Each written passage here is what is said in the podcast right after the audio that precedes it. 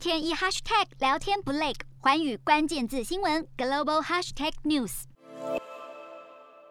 打破虚实边界，在美国能够交易加密货币比特币的自动柜员机 ATM，近期有如雨后春笋般暴增，却被更已经有超过二点六万个据点。然而其方便操作和匿名性，已经引发美国联邦调查局 FBI 警告，恐沦为不法分子下手的目标。美国媒体实测比特币 ATM 的交易流程，在纽泽西便利商店就有装设。实测结果更发现，尽管有警示提醒民众小心诈骗行为，但是整个过程十分迅速，所要求登记的个资也只有电话号码，而交易上限却可达九百美元，折合两万五千台币以上。然而，目前比特币 ATM 处于百家争鸣的时代，有业者自发性积极推动设立统一标准来防止犯罪。但也有业者认为，买卖加密货币是一种人权，应该保障其自由。而比特币 ATM 不但让业者能够赚取手续费，透过实体化交易来推广虚拟货币的意味也相当浓厚，却缺乏法规与监管，游走于灰色地带，也让当局呼吁民众投资购买需要格外谨慎。日韩焦点全面掌握。东亚局势全球关注，我是主播刘以晴。全新节目《环宇看东亚》，锁定每周四晚间九点，环宇新闻 MOD 五零一中加八五开破二二二，以及晚间十点，环宇新闻 YouTube 频道播出。